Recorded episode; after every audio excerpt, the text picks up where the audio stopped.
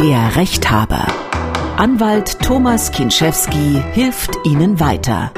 Kann eine junge Frau für eine Beamtenstelle zu wenig wiegen? Was kann ich tun, wenn mein Nachbar zu dicht an meiner Einfahrt parkt? Kann ich die Miete mindern, wenn sich nebenan eine laute Baustelle befindet?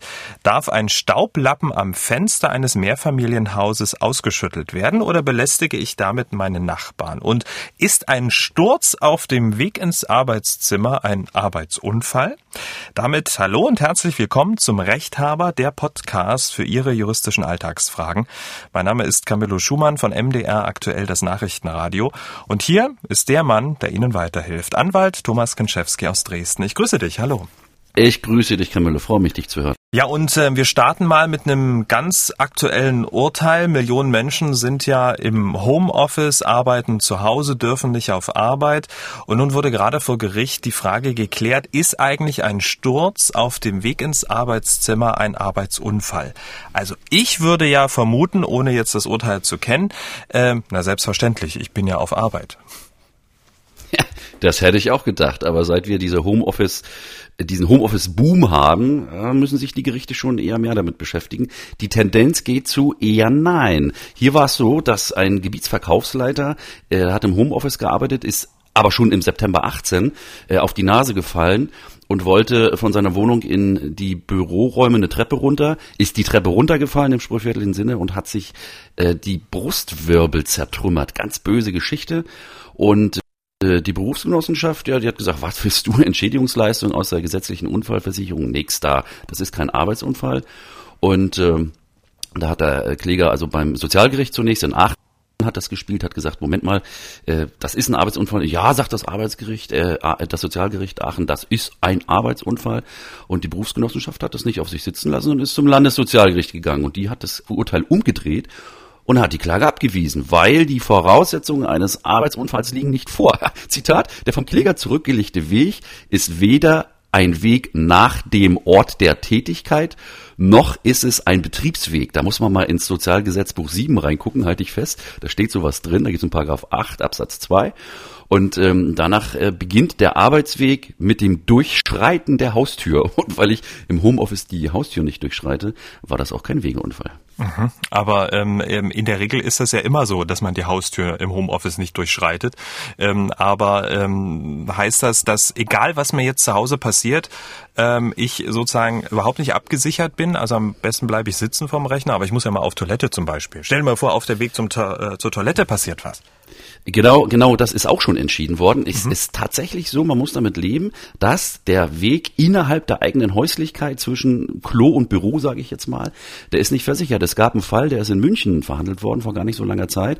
Da ist jemand auf dem Rückweg vom Klo zurück am PC gestürzt mhm. und hat sich verletzt und äh, äh da hat das Gericht gesagt, das Sozialgericht München hat gesagt, dieser Unfall ist deswegen nicht versichert, weil der Arbeitgeber keinen Einfluss auf die Sicherheit des Arbeitswegs hat. Muss man sich mal vorstellen. Also der Arbeitgeber kann ja nicht beeinflussen, ob jetzt zum Beispiel vom Klo zum Büro in diesem Fall äh, glatte Fliesen sind oder was auch immer. Und dann gab es noch on top, äh, zum Beispiel habe ich mal nachgeguckt, das äh, Sozialgericht in das Landessozialgericht in Thüringen, hm. äh, in Erfurt, das hat mal gesagt, also auch was auf Dienstreise passiert, kann unter Umständen nicht versichert sein. Hier war es so, dass äh, ein Arbeitnehmer auf Dienstreise war und wie das so ist, man muss sich auch mal waschen, nicht? Der ist in die Dusche gestiegen, ist ausgerutscht und hat sich das Knie gebrochen. Böse Geschichte. Und äh, da sagt äh, das äh, Landessozialgericht in letzter Instanz, nee, nee, das ist kein Arbeitsunfall, because äh, das sind nur versichert Tätigkeiten in einem sachlichen Zusammenhang mit dem eigentlichen Arbeitsverhältnis, mit der eigentlichen Arbeitsaufgabe. Und wenn der Mann nicht gerade Duschenvertreter ist, ja, dann sage ich mal, ist das wohl zu Recht abgewiesen worden, denn das hätte ihm überall passieren können, auch äh, zu Hause in der Freizeit und da wäre er natürlich äh, auch aus der gesetzlichen Rente raus. Hm. Aber es kann ja nicht sein, dass ich jetzt ähm, an meinem Homeoffice-Arbeitsplatz mit der Windel da sitze, ähm, weil ich nicht mich mehr traue, auf Arbeit, äh, Quatsch, ähm, auf Toilette zu gehen, äh, weil ich da auf diesem Weg ähm, nicht versichert bin. Was meinst du jetzt auch gerade mit diesem Homeoffice-Boom? Sollte der Gesetzgeber da nochmal ran, da nochmal äh, ein bisschen aktualisieren? Ich hoffe, wir leisten einen kleinen Beitrag mit unserem Podcast genau in diese Richtung. Ist, ich finde es nicht in Ordnung, ja, was da mhm. geurteilt wird. Wenn ich, vor allen Dingen, ich, ich habe ja nicht nur äh, die Pflicht zum Homeoffice, wenn wenn es angeordnet wird, mhm. sondern viele wollen ja sogar Homeoffice, um den Arbeitgeber zu entlasten, um Gefahren zu vermeiden. Wir reden immer noch über eine Pandemie, äh, also auch um Ansteckung zu vermeiden.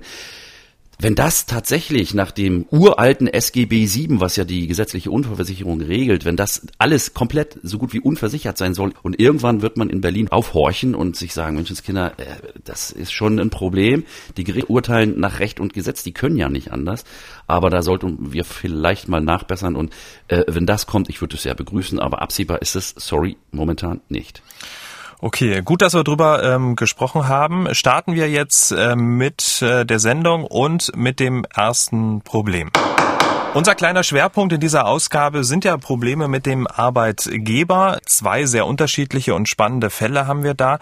Im Fall von Ingo ähm, betrifft das ähm, einen Arbeitsunfall, ich sag mal der besonderen Art, denn der Ingo, der ist Musiker ähm, er spielt im Orchester und er spielt dort die Solopauke. Und nun wird's im Orchester ja auch mal laut und genau das war das Problem. Eine Orchesterprobe vor vielen Jahren hatte bei Ingo einen, ich sag mal, bleibenden Eindruck hinterlassen.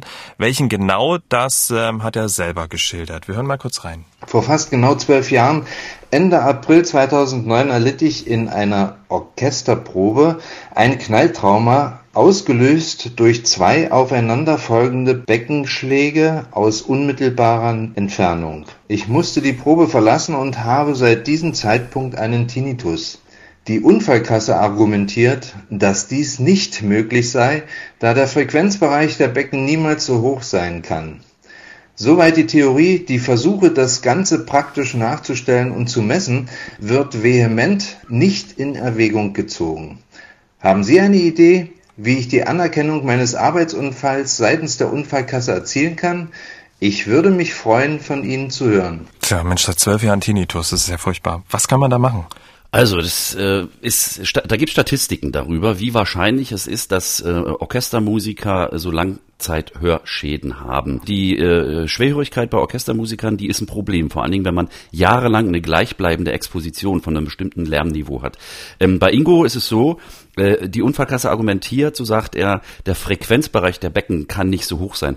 Ähm, gemeint ist wohl eher der Dezibelbereich, also der Lautstärkebereich. Es kommt beim Tinnitus nicht unbedingt darauf an, äh, ob man äh, eine bestimmte Frequenz ausgesetzt ist, sondern es ist immer alles ab, man sagt so 85 dB ist man gefährdet.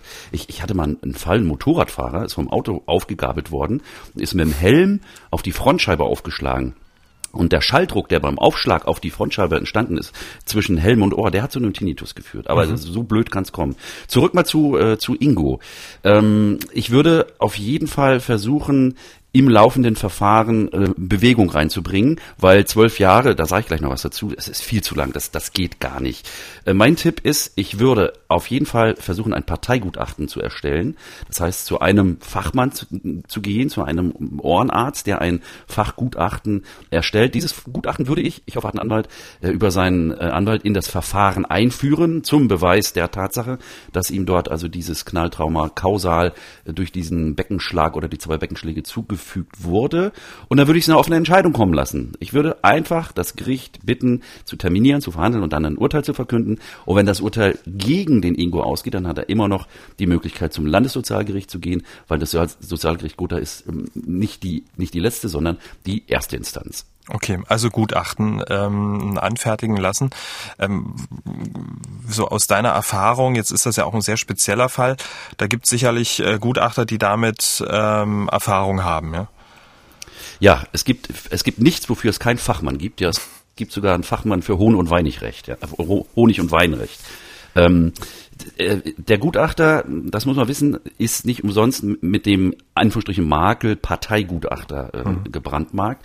Denn der Parteigutachter versucht natürlich seiner Partei zu gefallen. Er wird ja immerhin von dem Mann hier bezahlt. Er muss das ja also vorschießen. Dieses Gutachten, die, die Kosten dafür muss er vorlegen, der Ingo. Äh, deswegen hat ein Parteigutachten einen geringeren Beweiswert als ein von vornherein vom Gericht angeordnetes Gutachten. Aber wenn ein Parteigutachten erstmal zu meinen Gunsten ausschlägt, und damit meinen Standpunkt hinreichend fest untermauert, dann steigen die Chancen massiv, dass das Gericht sich sagt, okay, könnte doch was dran sein, ich hole mir mal ein Obergutachten ein. Und dann kommt ein Gutachter nach Auswahl des Gerichts drauf und äh, wenn der dann das auch bestätigt, dann hat er irgendwo gewonnen. Dann, mhm. dann geht das Ding durch. Ähm, Allerdings, äh, wie ich eingangs schon sagte, er sollte sich mal ein bisschen beeilen, weil zwölf Jahre ähm, ist viel zu lange. Und er spielt ja weiter, wenn ich ihn richtig verstanden habe. Mhm. Und mit dem Tinnitus Musik spielen, es verträgt sich irgendwie nicht. Und wegen der zwölf Jahre, da sollte er mal überlegen, ob er deswegen nicht noch anderweitige Maßnahmen ergreift. Da geht nämlich was. Zum Beispiel? Ja, es gibt, das muss man mal wissen, es gibt ein Gerichtsverfassungsgesetz, ja, und da gibt's ein Paragraphen, ist der 198, da gibt's, halte ich fest, Entschädigung für überlange Verfahren in Deutschland. Mhm. Ja, also für Zeiten, in denen eine Akte unbearbeitet rumliegt äh, und der Richter also einfach nichts tut, äh, kann man in Deutschland eine Entschädigung verlangen. Und die ist äh, tatsächlich festgelegt. Äh, für jedes Verzögerungsjahr beträgt die Entschädigung 1200 Euro. Ja? Da gibt es natürlich wieder noch Abwägungen und Unbilligkeitsgrundsätze und so weiter.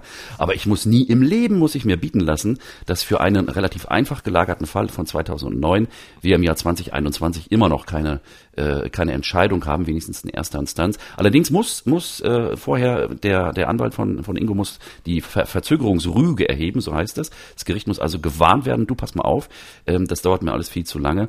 Und er muss im Zweifel auch nachweisen können dann anhand der Akte, dass äh, tatsächlich Untätigkeit des Gerichtes vorliegt, weil wenn zum Beispiel das Gericht ordnet einen Gutachter an oder macht, was weiß ich, eine Parteianhörung oder ein Familienrecht, Verfahrenspfleger und so weiter, äh, das sind alles Laufzeiten, in denen die einfach ihre Zeit brauchen, das fällt nicht unter die Entschädigung. Aber wenn hier tatsächlich so lange nichts getan worden sein sollte, gibt's was. Die Grenze, um das noch zu sagen, alles über ein Jahr unbearbeiteter Fall ist, sagen wir, spätestens ähm, überlang. Hm. Aber ähm, die Frage ist, ob das ja überhaupt schon gerichtsanhängig ist, ne? Ähm, weil hier ist er, glaube ja, ich. Ja, er hat ja, er hat ja mhm. gesagt, Sozialgericht Gotha mhm. ähm, kämpft er. Ich, also ich verstehe das so, dass ein Verfahren läuft. Mhm. Ich sage nochmal, Gutachten einholen, wenn es noch keins gibt. Äh, rein damit ins Verfahren und dann eine Entscheidung erzwingen und wenn es nicht, wenn es nicht gut ausgeht, dann eben zum höheren Landessozialgericht. Prima. Kommen wir zum nächsten Problem. Es geht wieder um Probleme mit dem Arbeitgeber. Im Fall von Judith, den Namen haben wir geändert. Äh, betrifft das was, von dem man eigentlich so denkt, ja, das dürfte den Arbeitgeber ja eigentlich überhaupt nichts ähm, angehen, nicht interessieren, nämlich das Körpergewicht. Im Fall von Judith spielt das Körpergewicht aber die entscheidende Rolle. Die Judith will nämlich wissen, sie hat äh, uns geschrieben an rechthaber.mdraktuell.de, ist es eigentlich rechtens, ähm, dass mir 27 Jahre abgeschlossenes Lehramtsstudium, zweite Staatsprüfung eine Verbeamtung aufgrund eines bestehenden Untergewichts verwehrt wird. Also die Judith ist zu leicht, zu dünn, deshalb darf sie keine Beamtin werden. Und sie schreibt weiter, ich arbeite bereits seit 2016 als Lehrerin, erst während des Studiums als Vertretungslehrkraft und seit Abschluss ähm, der Lehramtsausbildung im Oktober 2019 als angestellte Lehrkraft. Seit Beginn habe ich keinen einzigen krankheitsbedingten Fehltag und erfreue mich auch sonst besser Gesundheit. Mich würde Ihre Einschätzung interessieren, da ich in meinem Fall nicht weiterkomme und mich ungerecht behandelt fühle. Ich liebe meinen Job und es geht mir nicht um die die finanziellen Vorteile einer Beamtenstelle, sondern um eine gerechte Behandlung. Die gesundheitliche Eignung ist ein echtes Spannungsfeld bei äh, Leuten, die ins Beamtenverhältnis wollen, weil der der der Dienstherr ist ja so heißt ja der Arbeitgeber bei Beamten ja, äh, der der kann relativ leicht äh, den, äh, die Übernahme ins Beamtenverhältnis verweigern. Die, die Übernahme ins Beamtenverhältnis kann äh, verweigert werden, wenn äh, ernsthafte Zweifel an der äh, lebenslangen, also an der dienstzeitlangen Tauglichkeit für den jeweiligen Einsatz bestehen. Und äh, in gesundheitlicher Hinsicht ist das eben schon dann der Fall, dass der äh, Dienstherr eine Prognose abgeben darf, eine eigene Vorausschau. Was ist denn mit künftigen Erkrankungen an den, bei den Beamten zu rechnen? Ist er möglicherweise in 20 Jahren dauernd dienstunfähig oder eingeschränkt dienstunfähig? Oder äh, passiert ihm sonst irgendwas? Und äh, diese Prognose, die steht dem Dienstherrn zu und die sind auch nur in Grenzen äh, gerichtlich ähm, überprüfbar. Und ähm, das Gewicht, das ist tatsächlich ein Problem, äh, nicht nur das Untergewicht, sondern vielmehr noch das Übergewicht. Ja, mhm. aber das Gewicht an sich ist eine, äh, ein Fakt, der nicht von heute auf morgen, die Dame ist 27, aber von heute auf übermorgen durchaus ähm, Einfluss haben kann.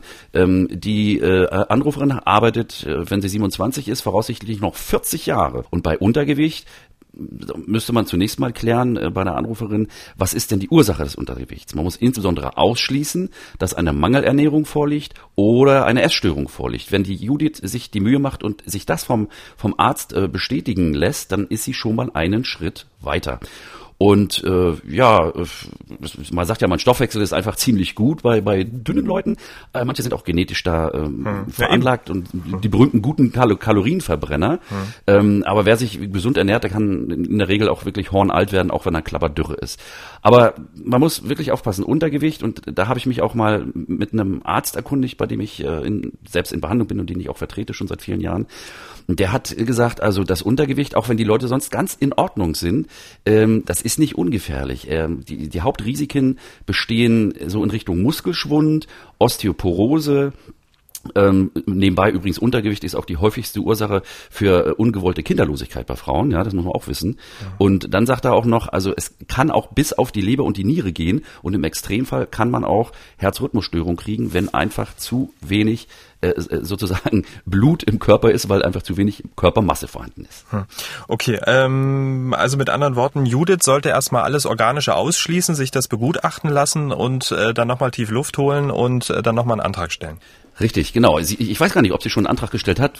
Vielleicht hat man mit dem Dienstherrn auch bisher nur so drüber geplauscht. Ja. Mhm. Äh, auf jeden Fall, wenn ein Antrag gestellt wird, dann in Verbindung mit einer solchen ärztlichen Bescheinigung, dass also vor allen Dingen auch dann werden auch Blutbilder gemacht und so weiter. Das sollte man alles mit vorlegen, um dann von einem Facharzt für innere Medizin insbesondere bescheinigt zu kriegen, dass also das Untergewicht keine pathologischen, also krankhaften Ursachen hat. Und dann sollte man es darauf ankommen lassen. Wenn nämlich auf den Antrag hin die Übernahme ins Beamtenverhältnis abgelehnt wird und jetzt Tipp zum weiteren Verfahren drauf ankommen lassen und den äh, Widerspruchsbescheid, wenn der denn ablehnend ist, angreifen. Da ist in der, äh, innerhalb einer bestimmten Frist muss man klagen zum zuständigen Verwaltungsgericht und das Gericht überprüft, ob ähm, der Sachverhalt so richtig erfasst ist, ob das der Dienstherr seinen sogenannten Beurteilungsspielraum überschritten hat ja, und wenn dieses äh, Klageverfahren dann irgendwann mal zu Ende ist und äh, wiederum ablehnend ist, dann gibt's noch eine Berufung, da kann man zum zuständigen Oberverwaltungsgericht dann gehen und das nochmal überprüfen lassen. Das Problem ist, die Verwaltungsgerichte haben momentan extreme Verfahrensdauern.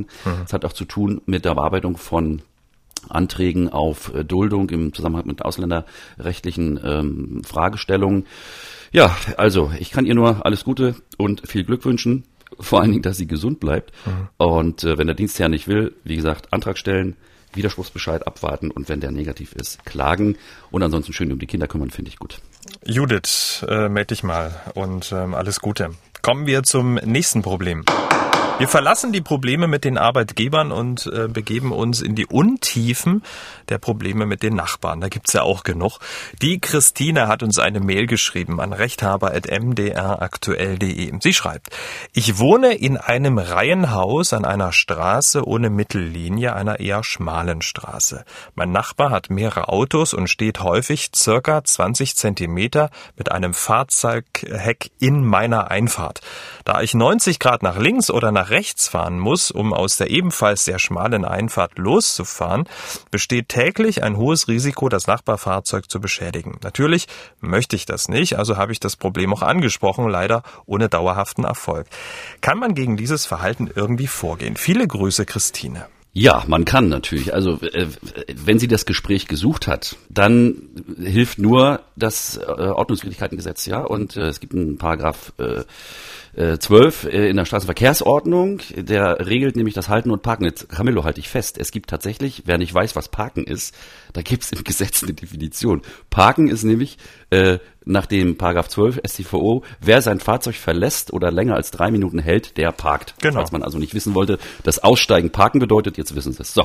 Und das Parken ist unzulässig, äh, steht in demselben Paragraphen vor Grundstücksein- und Ausfahrten. Und wenn die Farbe besonders schmal ist, darf ich selbst gegenüber einer Ein- und Ausfahrt nicht parken, falls mein äh, Fahrzeugführer dann Schwierigkeiten hat, rauszukommen. Tipp für Christine. Beim nächsten Mal, wenn das vorkommt, Ordnungsamt anrufen. Ja, die werden beim ersten Mal natürlich nicht abschleppen, wenn sie so halbwegs mühsam irgendwie rauskommt. Aber auf jeden Fall ist das äh, äh, Hineinparken in eine Ein- und Ausfahrt fällt unter das Parken vor der Ausfahrt und äh, ist ordnungswidrig und ist mit dem Bußgeld bedroht. Und jedes Mal, wenn er falsch parkt, soll sie bitte das Ordnungsamt anrufen. Wenn sie meint, es zu mühsam oder das Ordnungsamt sagt, nee, das, wir haben keine Zeit oder keine Leute oder wir haben gerade einen Einsatz, dann möge sie bitte ähm, das Ganze fotografieren. Ja, und zwar so, dass zweifelsfrei klar wird, hier ist meine Einfahrt teilweise von dem Fahrzeugheck zugesperrt und ähm, dann mit diesem Foto und mit Angaben Ort und Datum eine schriftliche Anzeige beim Ordnungsamt machen. Ähm, viele, viele Leute bestreiten, das war ich nicht oder das war gar nicht dann und dann. Äh, da gibt es einen ganz einfachen Trick, eine, eine, Tageszeitung mit fotografieren, auf der das Datum zu erkennen ist. Ja, nur mal so. Würde ich sagen, dann besteht die Hoffnung, dass, wenn er wiederholt Knöllchen kriegt, dass sich der gute Zeitgenosse eines Besseren besinnt und die äh, Parkerei in der Einfahrt einstellt und ein bisschen mehr Rücksicht auf die Christine nimmt. Ähm, es gibt übrigens, sag mal, Fälle, in denen Leute so notorisch falsch parken, dass sie sich extrem viel Knöllchen im Straßenverkehr einfangen und deswegen kann man sogar man glaubt es kann, man kann seine Fleppen verlieren, wenn man extrem renitent immer wieder falsch parkt. Mhm. Ja, gut, ich meine, ähm, da scheint ja ihr Nachbar, Christinas Nachbar, ähm, ja so von so einer Sorte zu sein. Also mit anderen Worten, diese Konfrontation über das Ordnungsamt, das ist die einzige Möglichkeit, der Christine bleibt. Ja, also sie, sie, sie hätte theoretisch die Möglichkeit, das Fahrzeug abschleppen zu lassen, allerdings muss das verhältnismäßig sein. Mhm. Und das nur hineinparken in der Parklücke, wenn ich ansonsten mühsamst noch herauskomme, das reicht nicht fürs Abschleppen, weil dann kriege ich die Kosten wahrscheinlich nicht wieder, denn den Abschlepper, den muss ich, den muss ich bevorschussen. Der will, mein, will, will sein Geld haben ähm, und das muss ich mir dann von dem Falschparker ähm, wiederholen. Ähm, ich kann der Christine nur Hoffnung machen und sagen, immer wieder konsequent anzeigen und dafür sorgen, dass der Mann Knöllchen auf Knöllchen kriegt, in der Hoffnung, dass ihn das irgendwann mal beeindruckt. Und äh, ja, für mich stellte sich eingangs auch die Frage, als ich das gehört habe vorhin, ähm, äh, was passiert denn eigentlich, wenn sie denn doch entgegen aller Vorsicht gegen das Auto fährt? Da muss man mhm. nämlich was beachten. Da gibt's, da gibt's Rechtsprechung, die sagt, dass derjenige, der falsch parkt und gegen den sein Auto gefahren wird, der hat eine Mitschuld. Mhm. Ja, also wenn ich, wenn ich beim, beim, beim Ausparken, die Christine fährt raus und 100 Mal geht's gut, beim 101. Mal, ah, streift sie die Stoßstange, dann kann die Christine zwar zum Schadensersatz natürlich dann verpflichtet sein, aber der, der, der freundliche Nachbar ist mit wahrscheinlich 10 bis 25 Prozent Mithaftung, ist er mit dabei. In Ausnahmefällen gibt's auch Rechtsprechung, die ist schon ein bisschen länger, da sind bis 50, 60 Prozent Mithaftung für extreme Falschparker schon in Urteilen ausgesprochen worden. Gut zu wissen. Ja, das Problem aber auch, das darf ich auch noch sagen, Camillo, hm? ähm, es, es, gibt, es gibt noch ein, ein Problem, wo die Christine wiederum Opfer der Straßenverkehrsordnung ist. Denn ähm, es gibt die, die Regel, dass wenn ich aus einem Grundstück auf die Straße einfahren will und ich sehe nichts, mhm. dann steht in Paragraph 10 der Straßenverkehrsordnung, dass ich mich einweisen lassen muss. Halte ich fest. Das heißt, wenn ich, wenn ich nicht sehe, wo ich hinfahre, muss ich jemanden fragen, ob er mal gucken kann, ob was kommt. Das kann das Ihr Nachbar ja dann übernehmen. Ne? ja, ich würde ihn mal fragen, genau. Mal rausklingeln. Übrigens, du stehst da komisch. Äh, kannst du mich mal bitte rausgeleiten? Ja, ja, ja ist und, rausgeleiten, genau. Ja, und spätestens dann, und spätestens dann sagt er, ach komm, ich fahre die Kiste jetzt einfach ein Stück weg. ja, genau. Hilfmaschinen, genau. Genau, prima. Vielen Dank. Kommen wir zum nächsten Problem. Herr Geske, der hat's gut. Er wohnt in einer ja, sehr schönen Wohnung im Stadtzentrum von Dresden, auch in einem sehr, sehr schönen Gebäudeensemble. Da kann man wirklich nicht meckern. Mit Loggia, mit allem drum und dran. Und Herr Geske, der hat's da gut, aber er hat ein gewaltiges Problem, nämlich unfassbaren Baulärm und das auch noch direkt vor der Haustür. Nur ein paar Meter weiter wird ein ehemaliges Kaufhaus entkernt und zu einem Luxushotel ähm, umgebaut. Das heißt, von montags bis samstags, von morgens sechs bis abends sechs, Krach. Und den schildert Herr Geske so. Trennschleifer für Stahl, Trennschleifer für Beton, Durchluftbohrer, Hämmer und so weiter, Schuttrutschen, Container und alles drum und dran. Der Lärm, Staub und die Luftverunreinigung ist es fast nicht auszuhalten. Die Baumaßnahmen werden bis Ende 22 sind die angekündigt worden und vis-à-vis -vis von meiner Loggia und Wohnung sind nur 14 Meter zur Baustelle. Die Frage, ist eine Mietminderung möglich? Ist ja nicht sein Vermieter, der da baut, ne? Richtig. Trotzdem kann ich entgegen weit verbreitetem Irrglauben die Miete in diesem Fall mindern. Und Lärm ist einer der häufigsten Minderungsgründe. Bei einer Baustelle vor der, vor, vor der Wohnung darf ich auch die Miete mindern, auch wenn es den Vermieter gar nicht äh, trifft und der da gar keine Schuld dran hat. Mhm. Etwas anderes ist natürlich, wenn der Vermieter selber baut. Und äh, da gibt es ein paar Ausnahmen von. Erstens, wenn ich bei Vertragsschluss weiß, da wird schon gebaut, ist die Minderung ausgeschlossen. Hm. Wenn ich ansonsten mitkriege oder wenn mir bei Einzug gesagt wird, es ist dort eine Baustelle zu erwarten äh, und ich unterschreibe trotzdem den Mietvertrag, dann bin ich in der Regel mit der Minderung aus, äh, auch ausgeschlossen. Ich weiß ja nicht, was ähm, unser äh, Herr Geske hier, äh, wie lange er da schon wohnt. Schöne Gegend jedenfalls, mhm. genau. Das ist das Florentinum äh, da in, in Dresden. Und äh, das ist, muss man allerdings auch sagen, die Gegend ist grundlaut. Ja, das ist also wirklich, da gibt's ein permanentes Grundrauschen, da sind viele Kaufhäuser, viele, viele große Ver ähm, Hauptverkehrsstraßen. Genau, Straßenbahnen etc. Und so weiter. Genau. Hm. Ja, ja, genau, ja, die fahren da auch lang und mhm. die quietschen und, und äh, die Autos hupen und die äh, Fußgänger brüllen und also äh, das, das ist hinzunehmen. Aber in dem Fall, es muss ja wirklich extrem sein äh, nach seiner Schilderung, da darf er die Miete mindern. So, jetzt würde er sich natürlich fragen, wie viel ist das? Genau. Richtsatz in solchen Fällen, wenn ich insbesondere eine, eine, einen Außenbereich, eine Loggia und so weiter nicht nutzen kann und die Fenster nicht aufmachen kann, weil sonst zu laut ist, 25 Prozent. Ja, mhm. und zwar von der Warmmiete 25 Prozent ist so der Regelsatz. Bei 10 fängt's an, bei leichteren Beeinträchtigungen, ähm, zum Beispiel, wenn mir ein Gerüst vors Fenster gestellt wird und äh, alle Fenster abgeklebt werden, weil die Fassade gemacht wird. Ja, da kann ich 10 bis 25 Prozent mindern. Aber in diesen Baulärmfällen, wo die Fenster äh, zubleiben müssen, weil man es ansonsten nicht aushält, 25 Prozent. Es hängt von der Intensität und dem Grad der Beeinträchtigung ab. Es ist zum Beispiel ein Unterschied, ob äh, ich im Homeoffice arbeite und diesen Baulärm ertragen muss, weil ich muss ja mal lüften, wenn ich im Homeoffice bin. Äh, und wenn ich vor dem Baulärm sogar flüchten muss, weil ich das Homeoffice da gar nicht mehr, ausüben kann, dann kann die Minderungsquote sogar deutlich höher ausfallen. Der äh, Herr Geske muss wissen, er muss auf jeden Fall ein Schreiben an den Vermieter machen. Er muss also die, den Mangel anzeigen. Er muss sagen, pass mal auf, hier ist mir zu, zu viel Krawall. Ähm, das das finde ich nicht gut. Äh, wenn er ihn jetzt auffordert, den Mangel abzustellen, das ist natürlich hohle Luft. Äh, der, der mhm. Vermieter kann ja die Baustelle nicht stilllegen und das wird auch nicht funktionieren. Aber der Mieter muss sagen, ich mindere ab sofort die Miete und zwar um so und so viel Prozent. Dieses Schreiben bitte absetzen oder persönlich beim äh, Vermieter, beim örtlichen Büro einwerfen. Und äh, ja, die Streitigkeiten um Mietminderungen beschäftigen die Gerichte wirklich alltäglich. Und es wird um, du glaubst nicht, was gestritten. Äh, im, Im Falle von Lärm gibt's ja nicht nur den Baustellenlärm, sondern die trappelnden Kinder über mir oder der Hund, der permanent äh, am, am, an, der, an der Eingangstür knabbert, also, also Geschichten.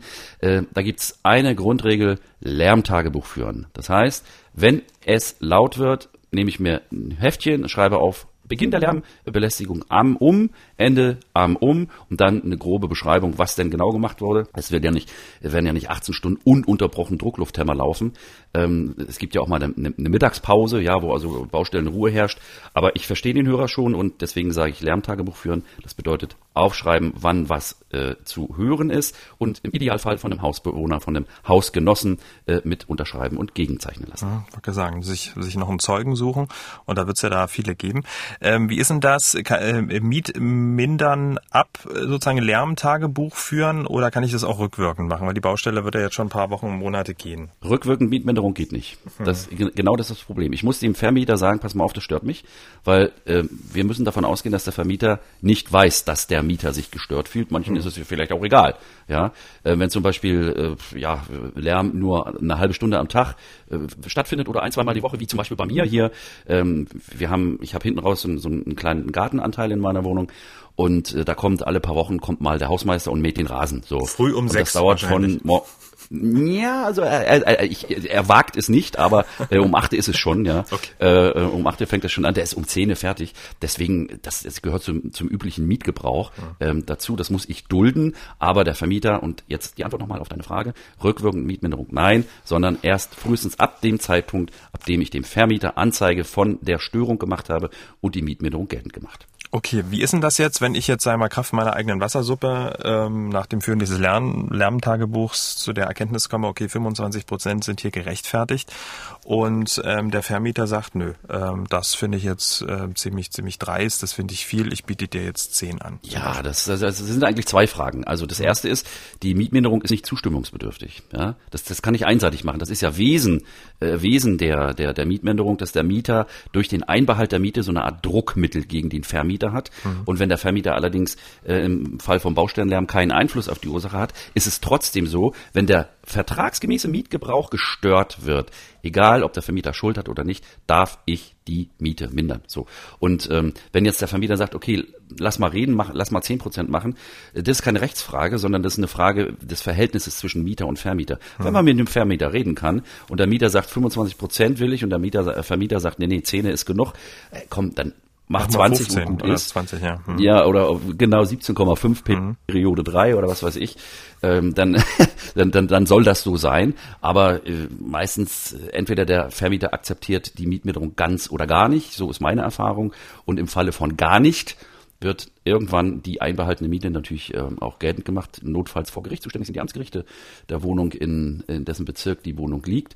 Ja, und dann kommt das Lärmtagebuch ins Spiel und ist ein sehr, sehr wichtiges Beweismittel. Äh, und letztlich ist die Beschreibung der tatsächlichen Belästigungen äh, wenn sie denn bewiesen ist, maßgeblich für die Entscheidung des Gerichts. Es gibt keinen Paragraphen, wo drin steht, für Baulärm von 90 Dezibel gibt 7% Minderung oder so, aha, sondern das ist freies Ermessen das Gericht. Das ist Pi mal Fensterkreuz. Da unterschied zwei Richter, drei Entscheidungen, so sprichwörtlich aha. sozusagen. Da ist also sozusagen die, das Ermessen des Gerichtes frei. Und wenn ich mit dem nicht einverstanden bin, was das Gericht mir zuspricht, ja, dann wie immer. Mhm.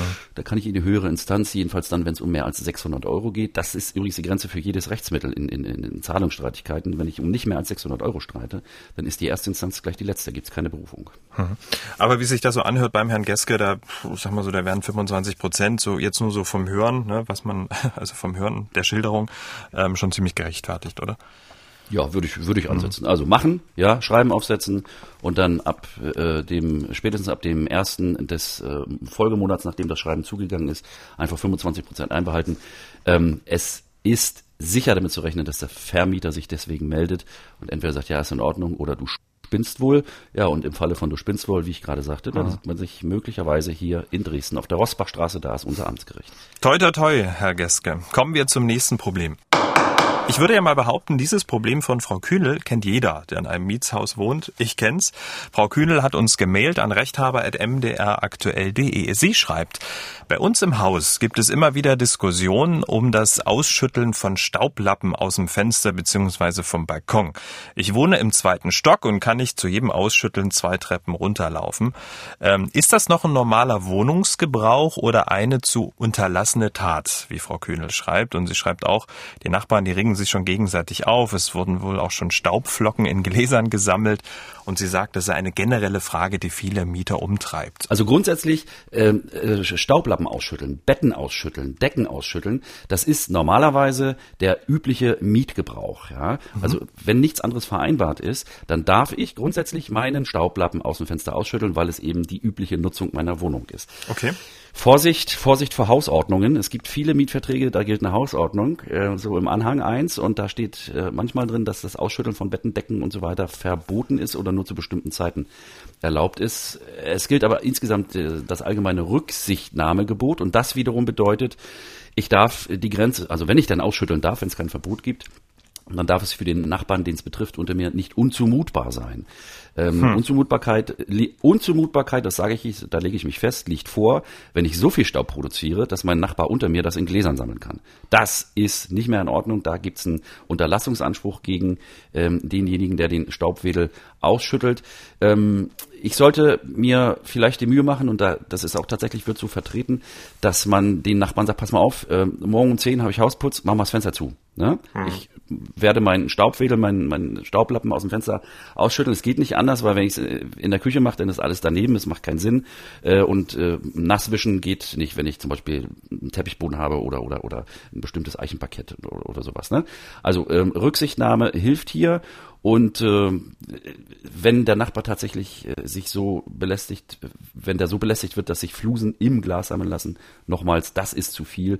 Dort muss ich als erstes den Vermieter informieren, dass der also den Mieter abmahnt und ihn zur Unterlassung auffordert. Und im schlimmsten Falle kann ich direkt gegen den Mieter vorgehen und ihn auf Unterlassung sogar verklagen. Äh, garantiertes Ergebnis in solchen Fällen ist die absolute Verkrachung des Nachbarverhältnisses, aber möglicherweise habe ich danach auch kein Problem mehr mit den Staubflusen. Aber Camillo, es gibt noch viel schlimmere Sachen als Staubflusen. Also ja, da das gibt's ja immer. Oh mein Gott, da hat mal in München halte ich fest, da hat ein Nachbar äh, sich darüber beschwert, erfolglos beim Vermieter, dass äh, sein äh, Nachbar über ihm nicht nur Staub ausschüttelt, sondern der hat so eine so eine Fernsehdecke gehabt, ne? Mhm. Und die hat er einmal die Woche ausgeschüttelt und äh, ja. Äh, in dem Fall war es so, dass da sogar äh, Zahnstocher, Hundeknochen und Slip-Einlagen nach unten gefallen sind. Das muss man sich mal vorstellen. Was die Leute alles so, also, nee. Ja, ich wollte jetzt nicht von unserem Wochenenderlebnis auf dem Balkon erzählen, als ähm, die Mieterin über uns ähm, ihren ihre, ihre Bettdecken ausgeschüttelt hat. Wir haben deswegen, also ich möchte gar nicht ins Detail gehen, ich, wir, wir, wir haben deswegen unseren Balkontisch äh, verrückt, weil auf dem Brötchen früh mal was anderes lag. Aber egal. Ach nein. Ja, ja. Oh, und, unangenehm. Ja, ja, na klar. Und ich muss aber auch ehrlich sagen, ähm, das ist genau, das habe ich mir schon fast gedacht, dass man das ja eigentlich dulden muss. Ne? Ähm, aber ja. es, es, es ist eben, es ist eben unangenehm. Aber wenn man zusammenlebt, hätte ich so gedacht, also ich mache das nicht. Also ich schüttel jetzt nicht meine, meine, meine Bettwäsche da über den Balkon aus und äh, wenn da unter mir jemand frühstückt oder Mittag isst oder wie auch immer. Aber so ist es eben, ne? Wenn man zusammenlebt. Ich, ich hatte, ich hatte mal das Problem, und das ist jetzt wirklich eins zu eins live. Ähm, ich wohne jetzt ungefähr zweieinhalb Jahre hier in, in Dresden in meiner Wohnung und ich hatte über mir ein älteres Ehepaar und äh, bei dem Ehepaar war der Mann dement. Und mhm das ist wirklich unangenehm. Unter, also ich habe so einen kleinen, so einen kleinen Vorbau. Die Leute über mir haben einen Balkon. Ich habe eine Terrasse. Das heißt, der Balkon ist über meiner Terrasse mhm. und ich habe auf meiner Terrasse natürlich einen Terrassentisch. So und ähm, wir sitzen so beisammen und dieser alte Mann, man kann ihm natürlich keinen Vorwurf machen, hatte die Angewohnheit hinunterzuspucken. Ich habe ständig, also vor allen Dingen und man, so eklig das klingt, ne, du konntest, also ich hatte ständig eine Aule irgendwo auf dem Tisch, auf der Terrasse. Und dann bin ich hochgegangen mit meinen Kindern. Die Frau hat dann immer angefangen zu weinen, hat gesagt, er kann doch nichts dafür. Ja, ich sage, aber ich finde es nicht, ich, ich, ich, mag nicht sitzen und ständig Angst haben, dass mir jemand, äh, auf Deutsch gesagt, in den Rücken ault. Ne? Das geht natürlich gar nicht. Die Leute sind dann ausgezogen. Ich hoffe, es geht ihnen gut, aber das Spuckproblem hat sich damit erledigt. Damit sind wir fast am Ende ähm, der Ausgabe der Rechthaber. Wir haben zum Schluss noch was, über das äh, wir sprechen müssen, ähm, weil es auch was Unterhaltsames ist, was Kurioses ist.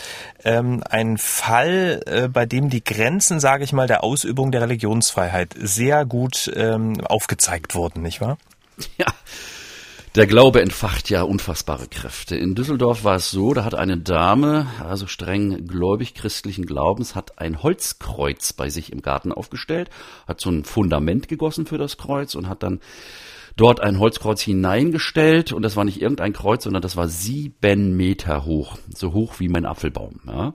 Und nicht nur das, sondern das Holzkreuz war rundrum mit einer Lichterkette ummantelt und äh, leuchtete also jeden Abend so, dass äh, eine Mitbewohnerin des Hauses nicht schlafen kann. Und äh, die Mitbewohnerin sagt, ja, mach das mal weg, es geht's noch oder was? Äh, Gott hab dich selig, aber das ist echt zu viel, ich kann nicht schlafen. Sagt die Frau, nee, nee, nee, Glaube geht vor, Religionsfreiheit, das Holz bleibt.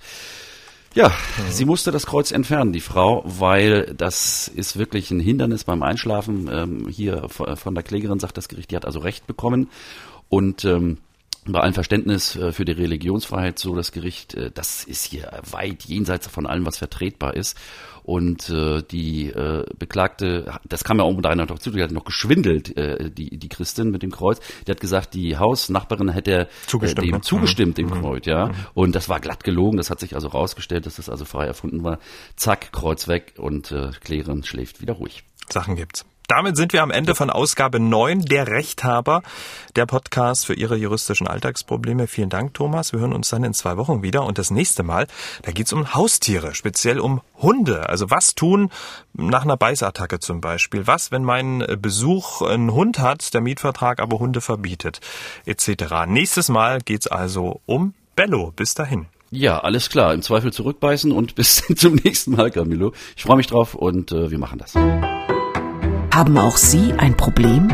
Dann schreiben Sie uns an rechthaber.mdraktuell.de oder senden Sie eine WhatsApp-Sprachnachricht an den Rechthaber. Die Nummer 0172 6380 789. Der Rechthaber erscheint zweimal im Monat auf mdraktuell.de, in der ARD Audiothek und überall, wo es Podcasts gibt.